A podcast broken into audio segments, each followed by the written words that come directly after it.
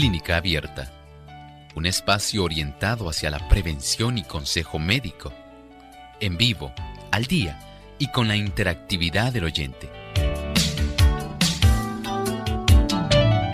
Clínica Abierta, poniendo al doctor a su alcance para un diálogo claro y honesto, porque nos importa su bienestar y salud.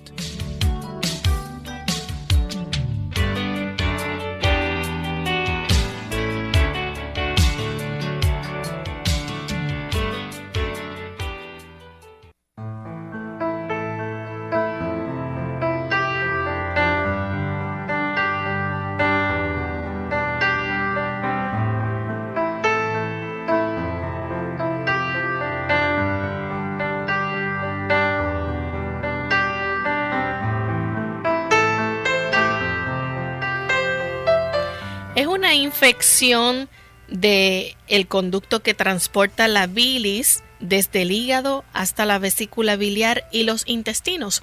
Hoy en Clínica Abierta hablamos acerca de la colangitis.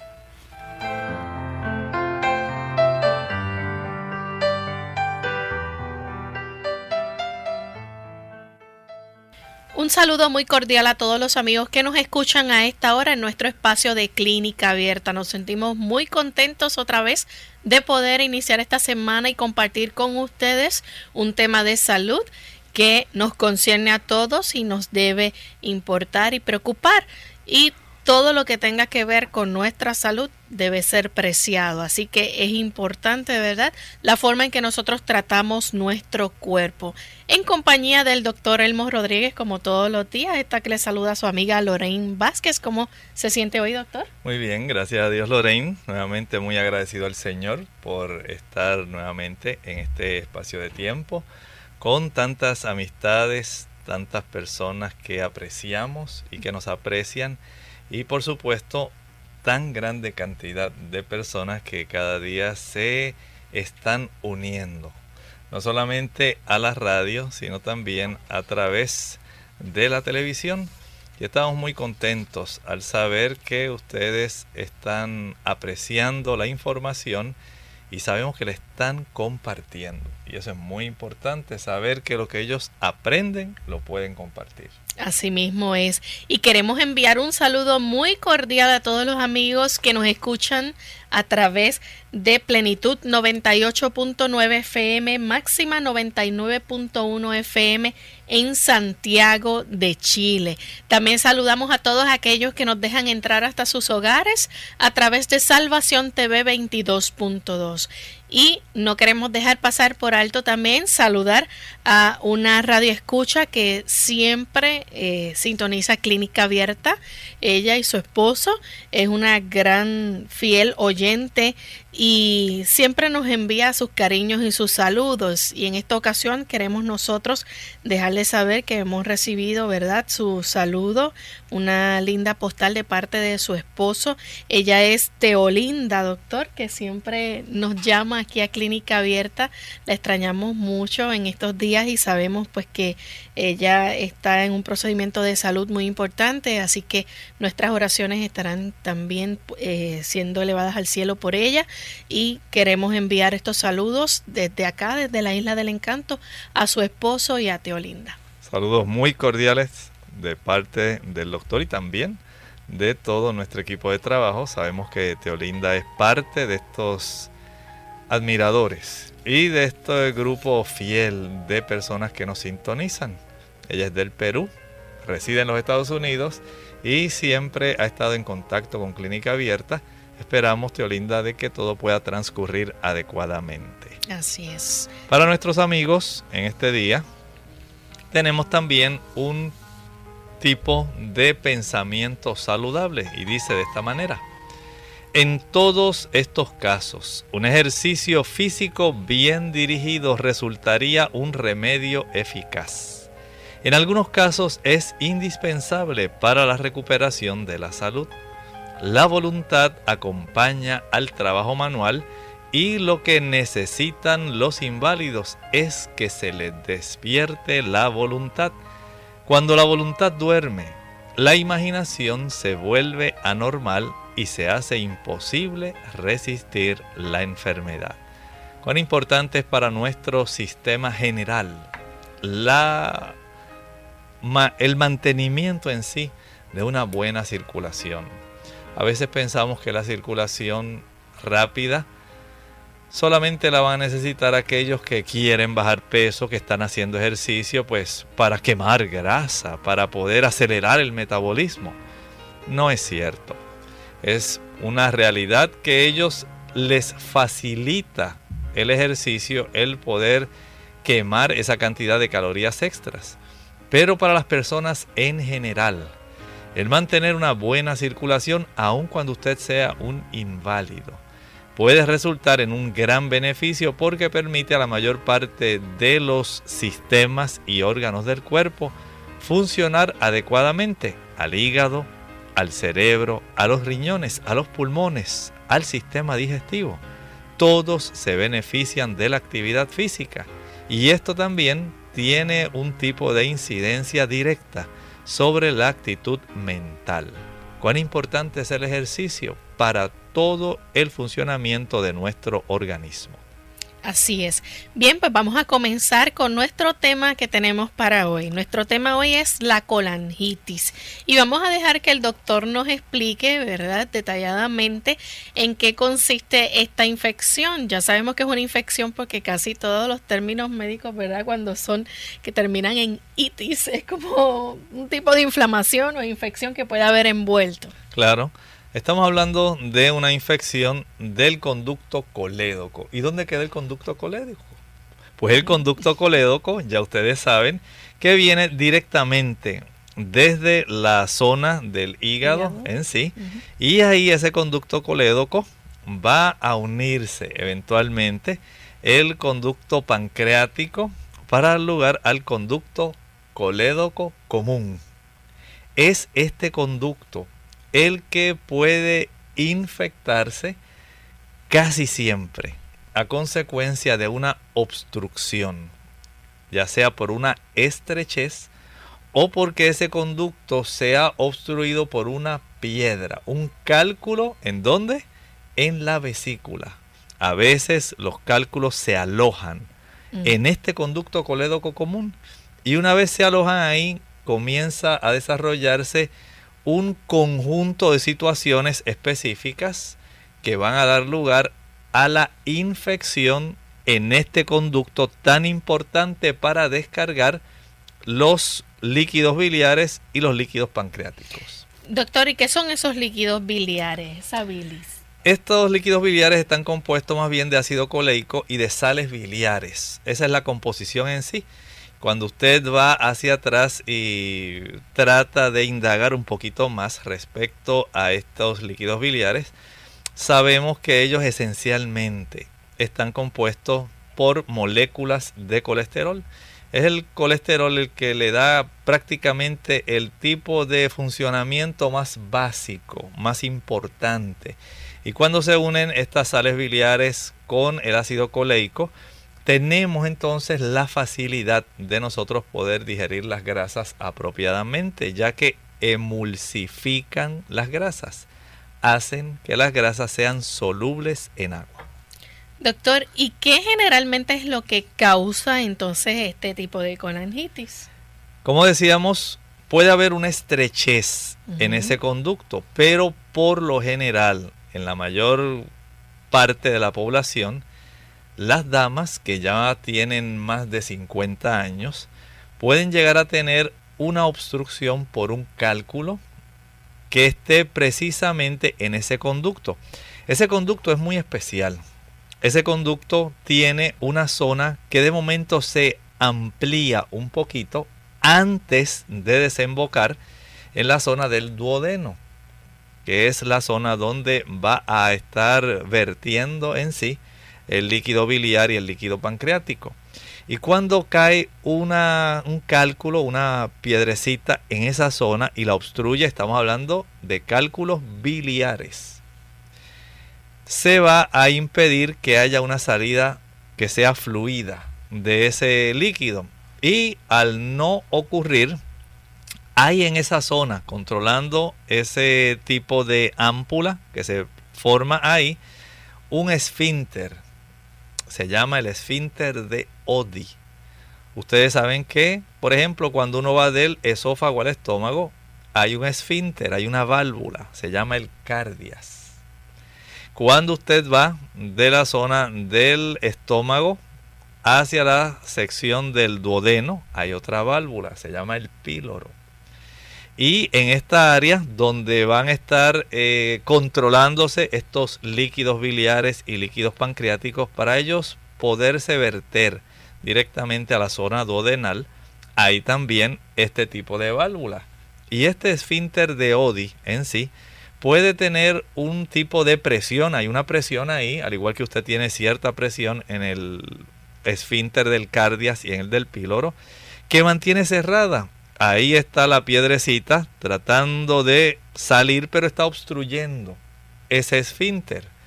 Así que comienza a generarse una presión anormal en el interior de este conducto. Esta presión anormal da lugar a que hayan unos procesos que trastornan directamente unas células muy importantes. Son unas células, se llaman células de Kupfer y estas células comienzan a tener disfunción por la cantidad de líquido que se va acumulando. Mientras esto ocurre, entonces las bacterias se van reproduciendo. Y esto da lugar entonces a esta colangitis, que es el tema que estamos hablando hoy en clínica abierta. Esta colangitis se puede extender aún hasta el hígado. Sí, sí. Miren que hay otra causa en sí que no es solamente la obstrucción exclusivamente por un cálculo. Hay una condición que se llama colangitis esclerosante, que también da lugar, según se va endureciendo y estrechando ese conducto, facilita, si usted tiene la, eh, los ácidos biliares, el líquido biliar muy espeso, y también hay obstrucción va a desarrollarse este tipo de condición de la colangitis. Si hay tumores también que están obstruyendo esa zona por donde debe salir el líquido biliar, la oportunidad también de que usted tenga entonces el desarrollo de este problema se va a hacer más factible. Si hay, por ejemplo, un tipo de infección como el VIH, aquí tenemos otra causa por la cual más fácilmente este conducto que normalmente no debiera tener infección alguna va a poder desarrollar este tipo de situación donde el paciente comienza a tener un cuadro clínico que es típico, ya se ha diagnosticado y se ha encasillado bien este tipo de condición exclusivamente por la infección de este conducto. Bien, doctor, nos gustaría entonces que nos hablara ahora de cómo se presentan los síntomas en un paciente que entonces tiene colangitis. Saben que en estos pacientes el diagnóstico ya es algo bastante conocido. Y es que ya desde el 1870 había un médico, se llamaba Jean-Marie Charcot, y él pudo hacer una relación de cuál era un conjunto de síntomas típicos. De esto él encontraba que estas personas desarrollaban fiebre, desarrollaban dolor en el cuadrante superior derecho. ¿Y si dónde queda eso, doctor? Si usted pudiera dividir su abdomen en cuatro partes, digamos que usted trazando una línea media que una el esternón con el pubis y por el ombligo la cintura dice, ah, pues tengo cuatro partes en el abdomen. En el cuadrante superior derecho, ahí justamente usted va a encontrar que tiene ubicado su hígado y un poco hacia adentro está ubicada la vesícula. Ahí, un poco más abajito, está el conducto que comunica la vesícula con el área del duodeno. Y en esa zona, ahí va a tener un dolor exquisito. Esto unido a la fiebre y unido a que la persona comenzaba a ponerse amarillita. Le daba ictericia. Eso normalmente en el ámbito médico se le llama la tríada de Charcot, en honor a este médico Jean-Marie Charcot, que fue el que pudo darse cuenta de que estas tres cosas ocurrían en conjunto cuando la persona tenía la infección del conducto colédoco, que es lo que estamos hablando hoy, la colangitis. Bien, pues vamos a hacer nuestra primera pausa y al regreso vamos a seguir hablando entonces más sobre los síntomas que presenta un paciente con colangitis. Satanás sabe que no puede vencer al hombre a menos que domine su voluntad. Puede lograr esto engañando al hombre de tal forma que quiera cooperar con él en violar las leyes de la naturaleza en el comer y el beber, lo cual es transgresión de la ley de Dios. El malestar de esófago se manifiesta por ardor en el pecho y puede ser reflujo. No ingieras alimentos con picantes, grasa y condimentos.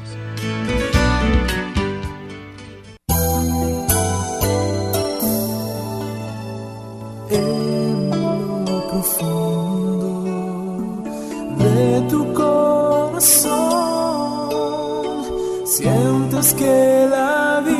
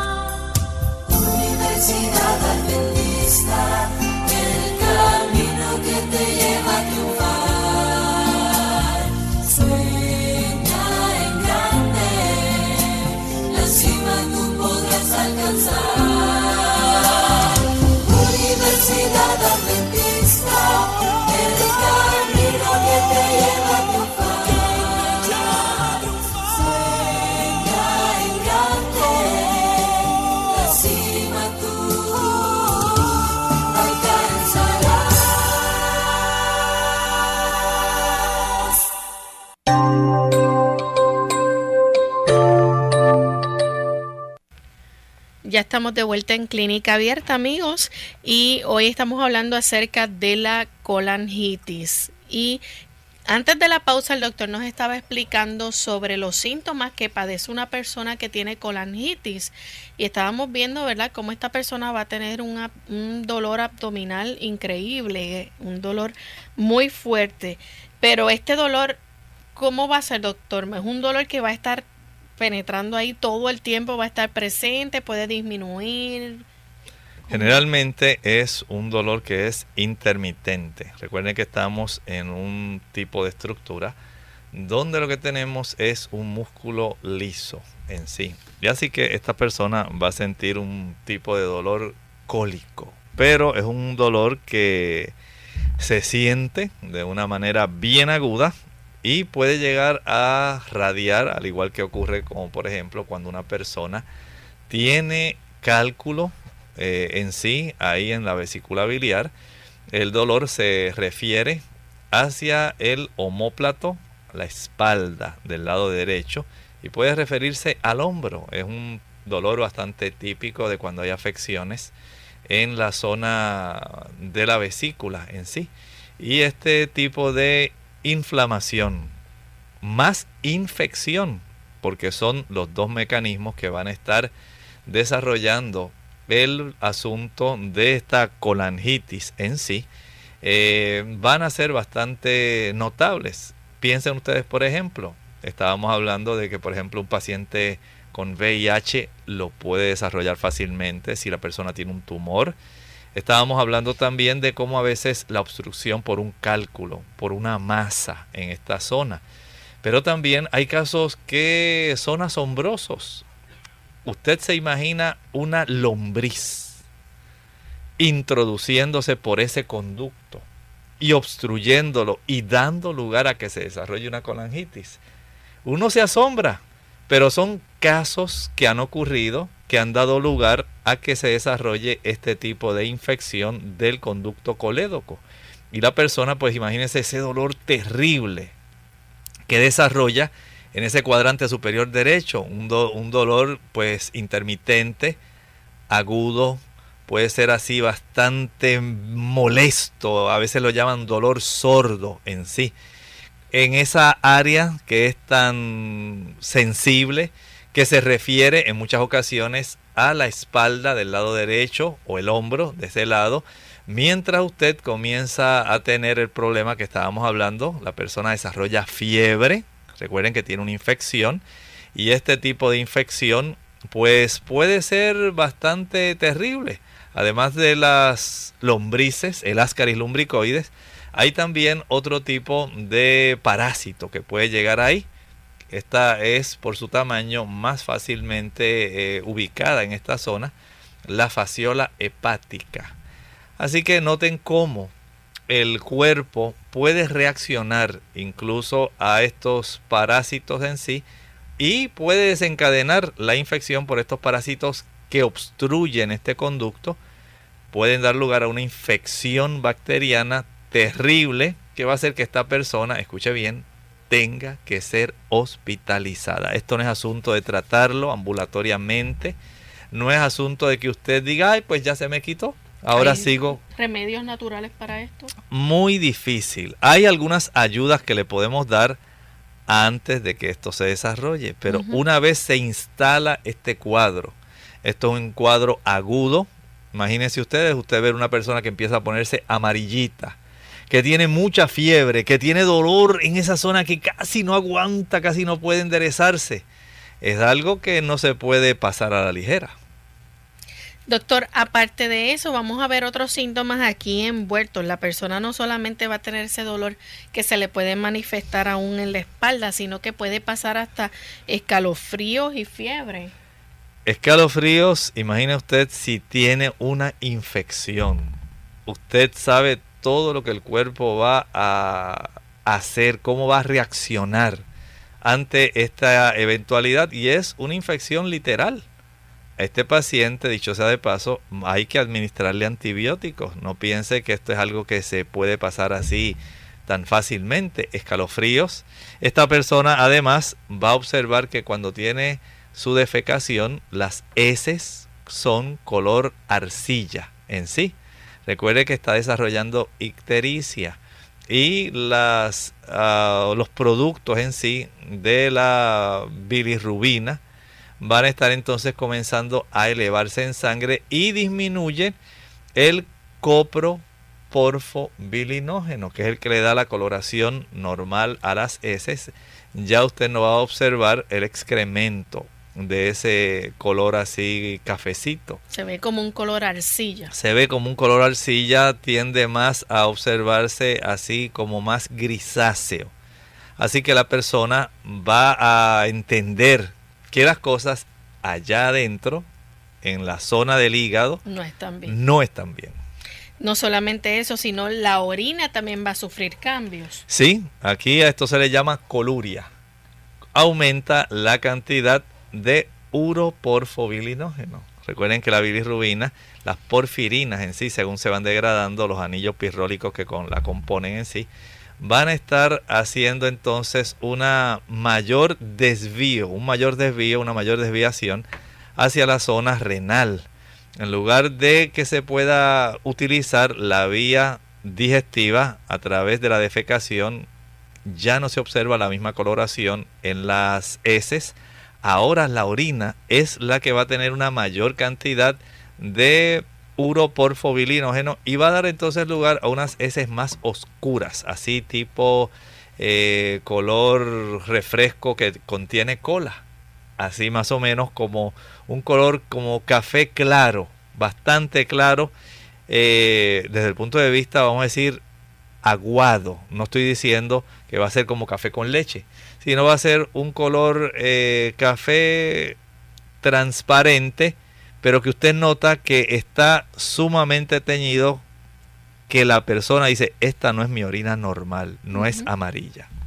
Y no solamente eso, también esto puede venir acompañado de náuseas y vómitos. Por supuesto, usted sabe que siempre que hay afecciones biliares, afecciones de la vesícula, siempre va a haber irritación en la zona del duodeno y esto puede estar acompañado de náuseas y vómitos. Así que tenemos la persona se ve muy mal, muy adolorida, se queja, muy sensible en esa zona del cuadrante superior derecho, se ve amarilla, además tiene fiebre, tiene escalofríos, nota que está orinando más oscuro, las heces son color arcilla claro en sí, y esta persona va a tener náuseas y vómitos, usted se imagina ese cuadro. Es un cuadro que en realidad nadie quisiera tener que participar de él, por lo tanto esta persona hay que atenderlo a nivel hospitalario. Bien, vamos entonces a ver, doctor, ya cuáles son las pruebas y exámenes que se, se realizan viendo ¿verdad? el cuadro de síntomas que va a estar presentando este paciente. ¿Qué tipo de evaluación es la que se requiere para poder detectar que la persona está sufriendo una colangitis? Se puede practicar un sonograma abdominal. En otros lugares le dicen una ecografía abdominal. Y es un método muy sencillo, solamente requiere ondas de sonido. Aquí no tiene que mediar directamente ninguna imagen que sea eh, desde el punto de vista utilizando radiación, sino más bien ondas de sonido, así como se puede detectar la presencia de algún cálculo en la vesícula o en la zona intrahepática puede detectarse también el cálculo, en este caso ubicado si es la obstrucción por cálculo biliar en el conducto colédoco y se pueden observar la dilatación de este conducto. Así que aquí tenemos uno de los muchos estudios que se pueden hacer. Este tan sencillo puede ayudar a dilucidar esta situación. Bien, ya vemos entonces que está ese examen, pero no es el único que se realiza, hay otros más. Sí, hay uno que es bastante útil en este caso y que la mayor parte de los casos es la forma más atinada de poder tratar este tipo de situación de la colangitis. Se llama la colangiopancreatografía retrógrada endoscópica. Nombres muy complejos. Sí, Aquí sencillamente se introduce un tipo de sonda especial, un instrumento bastante largo donde se va a introducir a, este, a esta zona este instrumento que tiene en la punta en sí una camarita para poder ver y además hay instrumentos adicionales todo esto muy eh, un instrumento muy delgadito que cuando se introduce permite llegar al duodeno y del duodeno entonces pasar a través de esta ámpula que tenemos ahí del esfínter de Odi que se encuentra en esa zona. Vamos a poder mover si hay algún pequeño cálculo obstruyendo o si hay alguna eh, estrechez.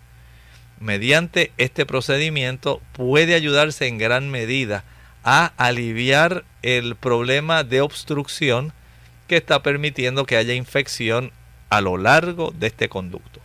Otro examen o evaluación que se realiza es la colangiopancreatografía por resonancia magnética. Así es.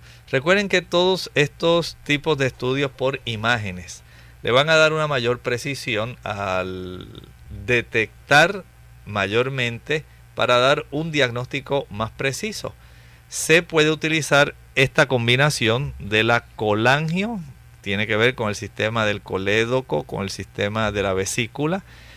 Pancreato, recuerden que se vierte también el conducto pancreático en el conducto colédoco común, se va a estar visualizando y utilizando en este caso la resonancia magnética. Así que hay ayuda, además de la directa que se ve a través de la pancreatografía retrógrada endoscópica, porque lo que se usa es un endoscopio, aquí se va a estar utilizando la resonancia magnética para entonces poder precisar la ubicación y el estado real. Recuerde que cuando usted usa la endoscópica, usted solamente se limita a ver lo que está en la camarita, pero con la que utiliza la resonancia magnética, puede ver los, vamos, digamos, el conducto a su alrededor también, porque puede esto alcanzar a verse gracias al auxilio de este otro sistema de imágenes. Por un lado, usted pudiera ver directamente el interior más a su alrededor y le da una idea real de cuál es la extensión de esta inflamación e infección. Todavía queda un examen más o una evaluación más que se puede realizar. Sí, esta es la colongiografía transepáctica percutánea. Miren cómo tenemos a nuestra disposición diversos métodos para poder precisar esto. Recuerde que estos son casos donde la persona en realidad va a estar sufriendo bastante y a veces son situaciones y diagnósticos que no se pueden hacer así de primera intención. Muchas veces se dice, ah, pues es, ah, sí, yo creo que es más bien un cálculo. Y la persona no tiene idea de que ese cálculo está obstruyendo esa zona, de que se ha comenzado a infectar esta zona ahí del conducto y de que ahora el cuadro es más complejo que sencillamente tener un cálculo molestando en la zona de la vesícula. Este cálculo generalmente va a estar fuera de la vesícula, obstruyendo en sí y causando inflamación e infección. Vamos a hacer nuestra segunda pausa, pero al regreso les hablamos acerca de otros exámenes que se realizan ya a nivel sanguíneo para la colangitis. No se vayan. El organismo humano es una maquinaria bien maravillosa, pero se puede abusar de ella. La transformación del alimento en sangre buena es un extraordinario proceso y todo ser humano debería estar informado respecto de este asunto. Ardor de estómago. Hola, les habla Gloria Rojas con la edición de hoy de Segunda Juventud en la Radio, auspiciada por AARP. ¿Es usted uno de los 60 millones de americanos que sufren de ardor de estómago? El problema es que la sensación de ardor detrás del esternón puede asustarnos y hacernos creer que estamos sufriendo un infarto. La sensación de que le regresa la comida a la boca indica que su incomodidad se debe al ardor de estómago, un tipo de indigestión. La prevención es una manera de manejar esto. Haga un cambio en sus hábitos. Necesita rebajar de peso, dejar de fumar y comer porciones más pequeñas. Deshágase de la ropa que le queda apretada y que interfiere con su digestión, produciendo dolor. Después de cenar, trate de mantenerse derecho por un rato. Cuando se acueste, mantenga su cabeza en posición elevada. Quizás tomar una pastilla sea más fácil que cambiar su modo de vida. Si se repiten los episodios de ardor de estómago, quizás ya conozca los modos de tratamiento. Los antiácidos que se compran sin recetas médicas neutralizan los ácidos en el estómago, pero no pueden impedir el ardor. Para eso se necesitan bloqueadores de ácido que se toman antes de comer. Algunos bloqueadores de ácido también se pueden comprar sin receta médica. Nuestro programa se hace posible por el patrocino de AARP. Para más información visite aarpsegundajuventud.org. Unidos por un propósito, tu bienestar y salud. Es el momento de hacer tu pregunta llamando al 787-767-1005 para Puerto Rico, Estados Unidos 1866-920-9765 y llamadas internacionales al 787-763-7100 o 787-282-5990. Clínica Abierta, trabajando para ti.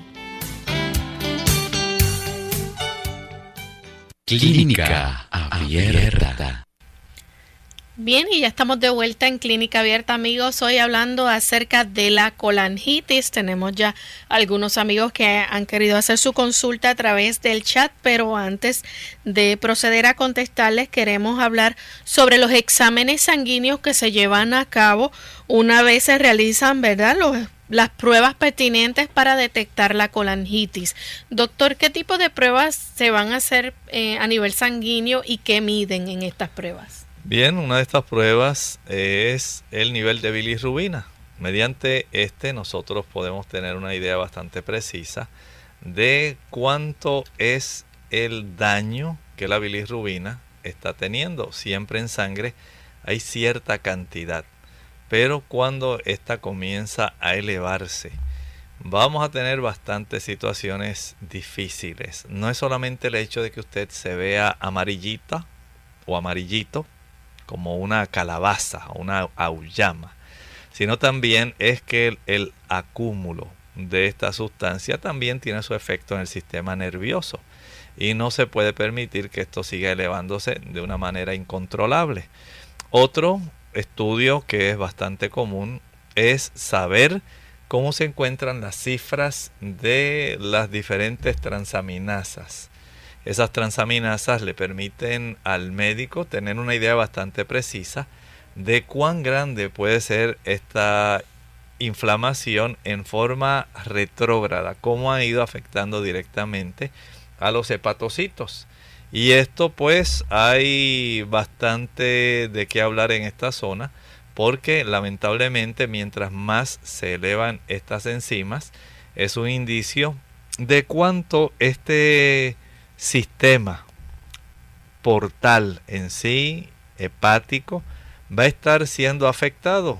Recuerden que estas infecciones de acuerdo a su extensión y gravedad, no solamente se pueden quedar ubicadas en la zona del colédoco, es decir, la colangitis en muchas ocasiones, el aspecto de que haya fiebre, que haya escalofríos, ya nos indican que no solamente hay una ubicación de infección en la zona del cuadrante superior derecho, también puede haber una extensión donde ocurra una septicemia como cualquier otra infección descontrolada. Bien, vamos entonces a contestarle a Glenny de la República Dominicana. Ella nos escribe preguntando, dice, es que a veces me siento un dolorcito en la parte derecha superior del estómago. ¿Será la bilis? Y si es así, ¿qué remedio natural puedo tomar? Bueno, antes de poder adivinar, tenemos primero que hacernos algunos estudios. No podemos decir que solamente porque tiene un dolorcito en la parte derecha superior del estómago sea la bilis. Hay en esta área del cuerpo en sí.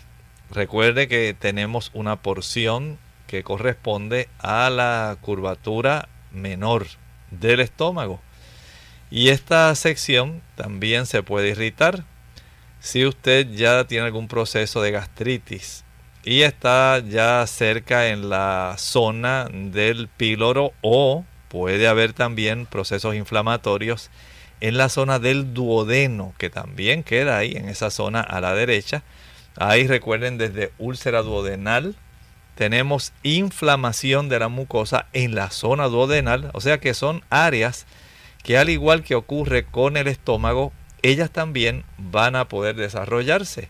Y si la persona tiene alguna de estas situaciones, esto le va a estar molestando y no necesariamente es porque tenga afecciones biliares. Pero si hay una asociación entre el dolor y que ocurre posterior a que usted haya ingerido una comida que esté bastante grasosa. Digamos que a usted le encantan las empanadillas fritas que a usted le encanta comer queso y lo consume con mucha frecuencia y casi siempre se come un trozo después de cada comida. Si a usted le encanta el huevo y usted nota que después del consumo de estos productos altamente grasosos comienza un dolor, es muy probable que haya alguna afección en la zona de la vesícula biliar y entonces haya que hacerse una ecografía.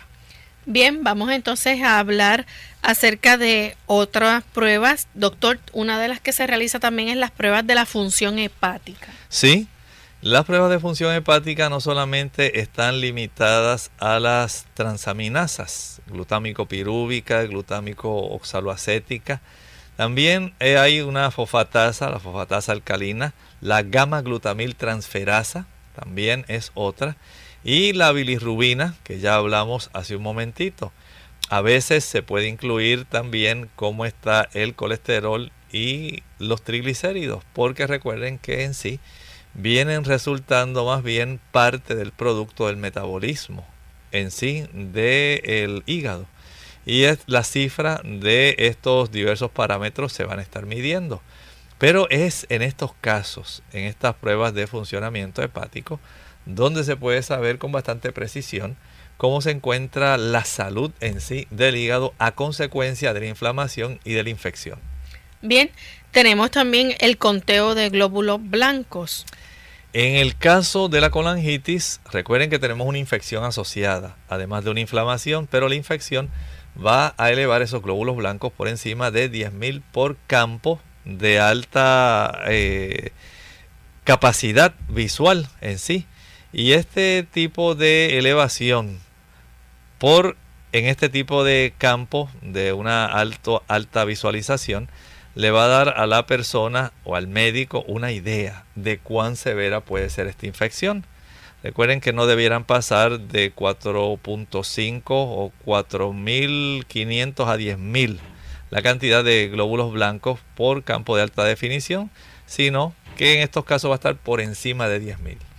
Irene de la República Dominicana dice que le hicieron una colecistectomía y pregunta qué ciudad, qué cuidados, perdón, debe tener y si las estatinas, rubastatina y eso, los medicamentos que, que aparentemente ingiere para eso, si le afectan el hígado o cómo lo hacen. Miren, una cosa es que usted haya sufrido la extracción de la vesícula en sí. Y otra cosa es que haya tenga todavía, a pesar de que se le extrajeron, el colesterol elevado. Casi siempre la formación de los cálculos de la vesícula tienen que ver con el colesterol.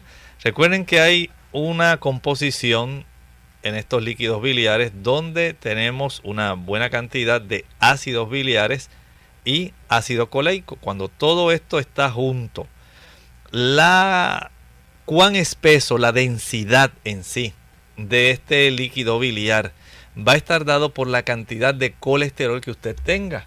Mientras mayor es el consumo de leche, de mantequilla, de queso, carne, huevos, frituras, mayor va a ser la probabilidad de que este colesterol se torne cada vez más abundante dentro del líquido biliar. Y mientras aumenta esta densidad, se le facilita a los cristales de colesterol comenzar a unirse.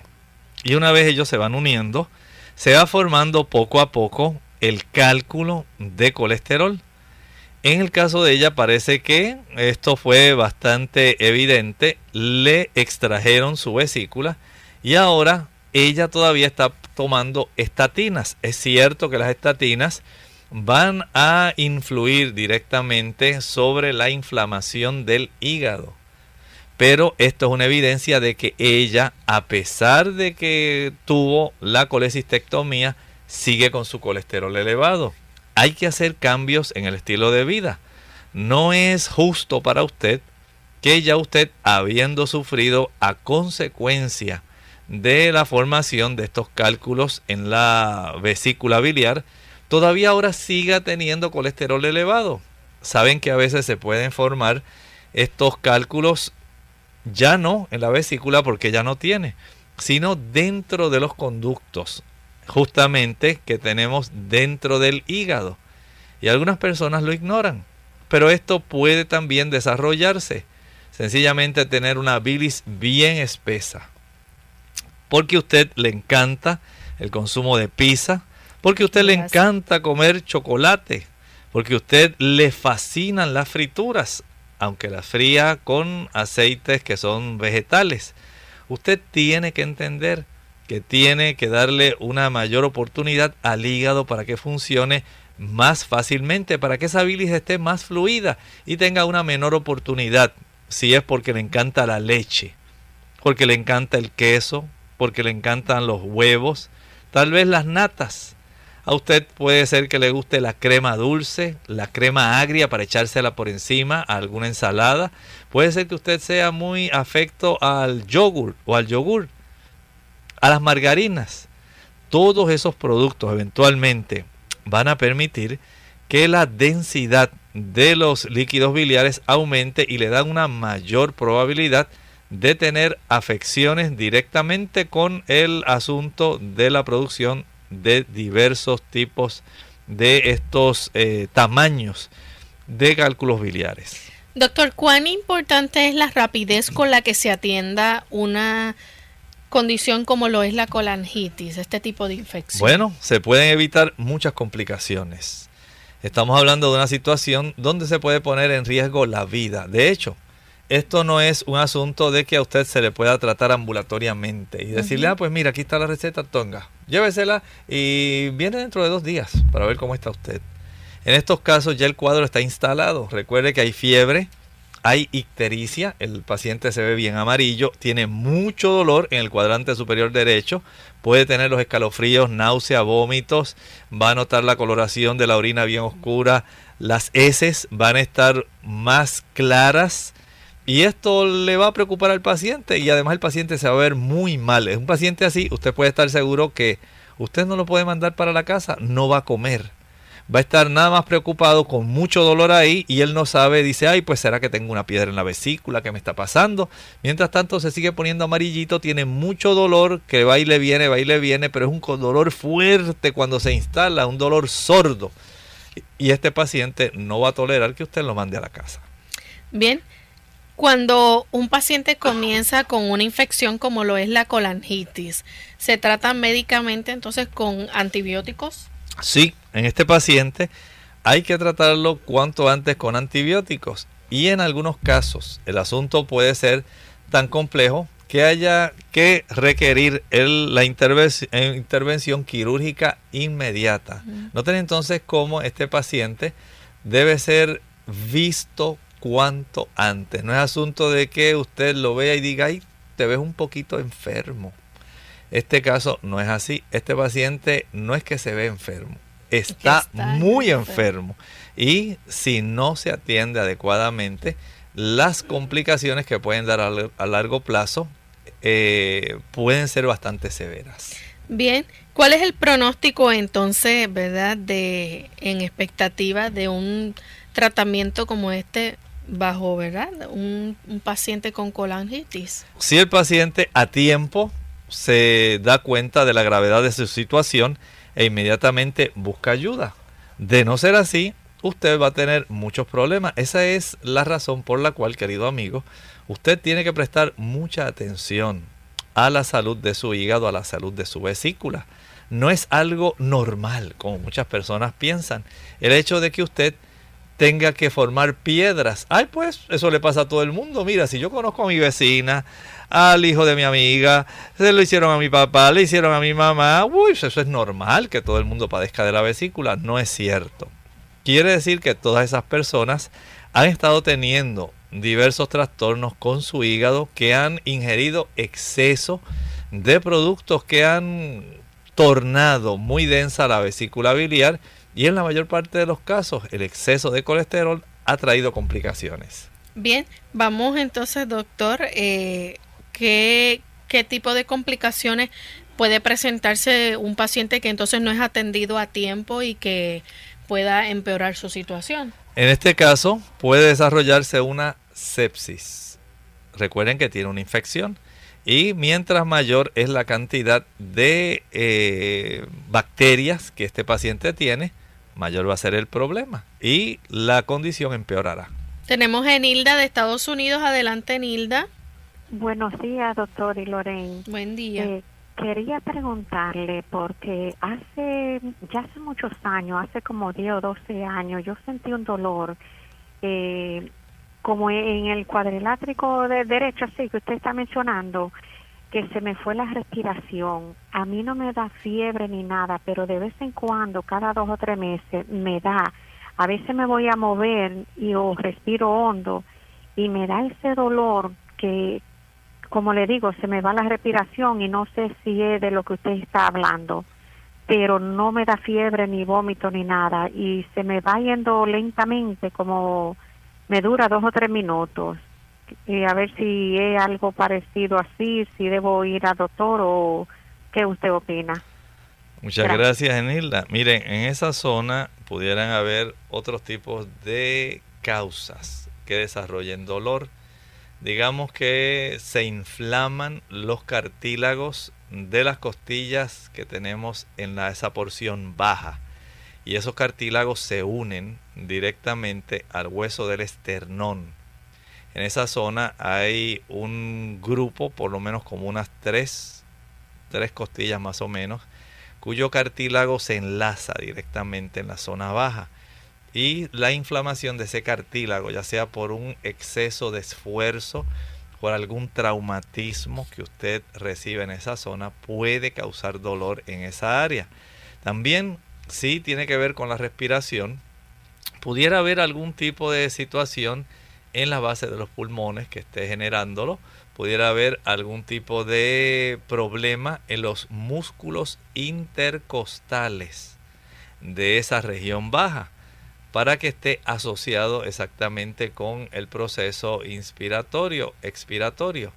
Ahí entonces se hace útil la evaluación médica, una radiografía de esa zona eh, donde incluyan los campos pulmonares y esa región alta del, del abdomen en sí va a ayudar para poder detectar si hay algún tipo de complejidad que esté irritando específicamente esta área del diafragma y que esté permitiendo el desarrollo del cuadro tal como usted lo presenta. Así que una visita directamente al médico que usted tiene con algún estudio que él le ordene sería lo ideal. Bien, doctor, vamos a enfocarnos entonces ya en los minutos que nos quedan de cómo nosotros podemos prevenir este tipo de infección. ¿Qué cambios o qué tipo de alimentación nosotros debemos llevar? Usted estaba hablando hace un ratito sobre, ¿verdad? Cómo una persona con una infección como esta está dejando ver que quizás es muy amante, ¿verdad? De las frituras y de las grasas. Eh, ¿Cómo podemos ayudar a un paciente como esto? ¿Qué cambio tiene que hacer entonces para que no sufra de colangitis? Lo ideal es que usted pueda tener la seguridad de que usted produce un líquido biliar fluido líquido biliar que no esté denso, no esté espeso. Y en esto pues el consumo de frutas, especialmente las frutas cítricas, son frutas que van a ayudar para que esta bilis o este líquido biliar se mantenga bastante fluido. Digamos que a usted le gustan las mandarinas. Si le gusta el, el consumo de toronjas, de pomelos, el consumo de agua de limón excelente para poder ayudar en este tipo de situación. La piña es excelente, muy buena. Si además de esto usted recuerda que tiene que ingerir una buena cantidad de agua. Si usted no ingiere agua, la probabilidad de que su líquido biliar esté más denso, más espeso va a estar aumentando. Si además de esto usted no le gusta el consumo de los vegetales porque piensa que los vegetales eso era de cuando yo era chiquito y ya no lo voy a usar, pues mire, no vuelva a pensar de esa manera. Si usted quiere beneficiarse y evitar el desarrollo de algún tipo de situación como esta, usted debe consumir berenjena frecuentemente, debe utilizar también los rábanos, puede utilizar el berro, algunas personas le encanta también el consumo de las hojas del diente de león. Se consume en ensalada y esto le brinda a la persona la oportunidad de tener ese líquido biliar mucho más fluido, un líquido menos espeso. Si además usted hace ajustes y comienza a evitar el consumo de productos de origen animal, leche, mantequilla, queso, huevos, carne, frituras, chocolates, entonces usted tiene una mayor probabilidad de que esto no le suceda, ya que tendrá una menor probabilidad de formar ese líquido espeso. Mientras menos espeso sea, menos probabilidad de que se formen los cálculos y se alojen en el interior de la vesícula biliar o de que se puedan salir y obstruir el conducto colédoco común. Miren qué cosa tan importante, esa sencillez, si además de esto podemos evitar las infecciones por parásitos, evitar el Ascaris lumbricoides, evitar la fasciola hepática, ya tenemos entonces situaciones que van descartando probabilidades de que usted pueda sufrir este tipo de obstrucción con infección porque en realidad no tiene usted por qué llegar a sufrir este tipo de situación tan difícil, donde su vida se puede poner en riesgo. Y si digamos, doctor, que la persona ya se le ha demostrado que tiene los cálculos biliares. ¿Qué medidas puede tomar? Esta persona tiene que cuidarse más todavía. Debe cuanto antes dejar de utilizar estos productos que van a estar tornando mucho más espesa el líquido biliar o la bilis, porque la probabilidad de que el cálculo aumente de tamaño o se formen más cálculos, lo que va a traer son muchas complejidades en el cuadro y la probabilidad, si alguno de estos eh, cálculos, en lugar de salir por el colédoco, se queda ahí atrapadito, no solamente puede llegar a padecer colangitis, puede también llegar a padecer pancreatitis. Y noten que entonces ya las cosas son más, difíciles. Por lo tanto, sea muy sabio. Haga ajustes en su alimentación. Después que usted coma, salga a caminar.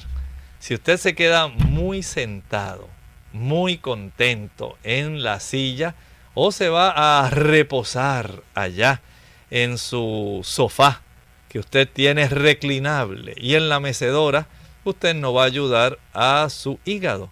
Mejor salga y dé alguna corta caminata durante tal vez unos 10, 15 minutos. Esto va a facilitar la expulsión o el vaciado del líquido biliar y ayudará para que usted tenga una mejor salud del hígado y la vesícula biliar.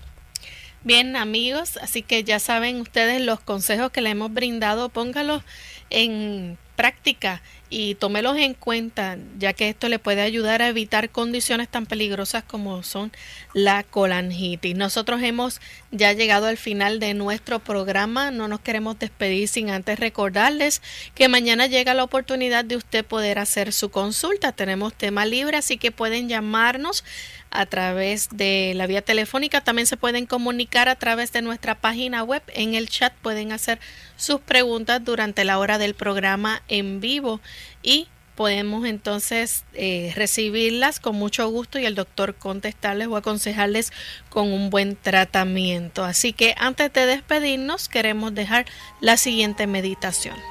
En el Evangelio según San Juan, en el capítulo 8 y el versículo 12. Allí hay unas contundentes palabras de Jesús que nos alcanzan a nosotros. Otra vez Jesús les habló diciendo, Yo soy la luz del mundo. El que me sigue no andará en tinieblas, sino que tendrá la luz de la vida. Usted tiene esa hermosa oportunidad de acudir directamente a la luz no tenemos por qué recurrir tal vez a grandes pensadores, personas que han aportado con su sabiduría, con su agudeza a, la vida de muchas personas. Este caso es diferente. Jesús es la luz del mundo y es cuando le seguimos, cuando se despejan las tinieblas de nuestra vida. Nosotros nos despedimos y será entonces hasta el día de mañana donde estaremos compartiendo en otro programa más de Clínica Abierta. Así que con mucho gusto estuvieron el doctor Elmo Rodríguez Sosa y Lorraine Vázquez. Será hasta la próxima.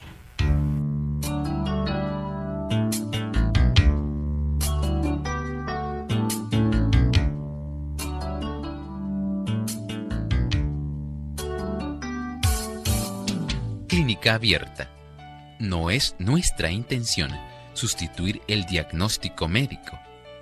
Antes de poner en práctica cualquier consejo brindado en este programa, usted debe consultar con su médico.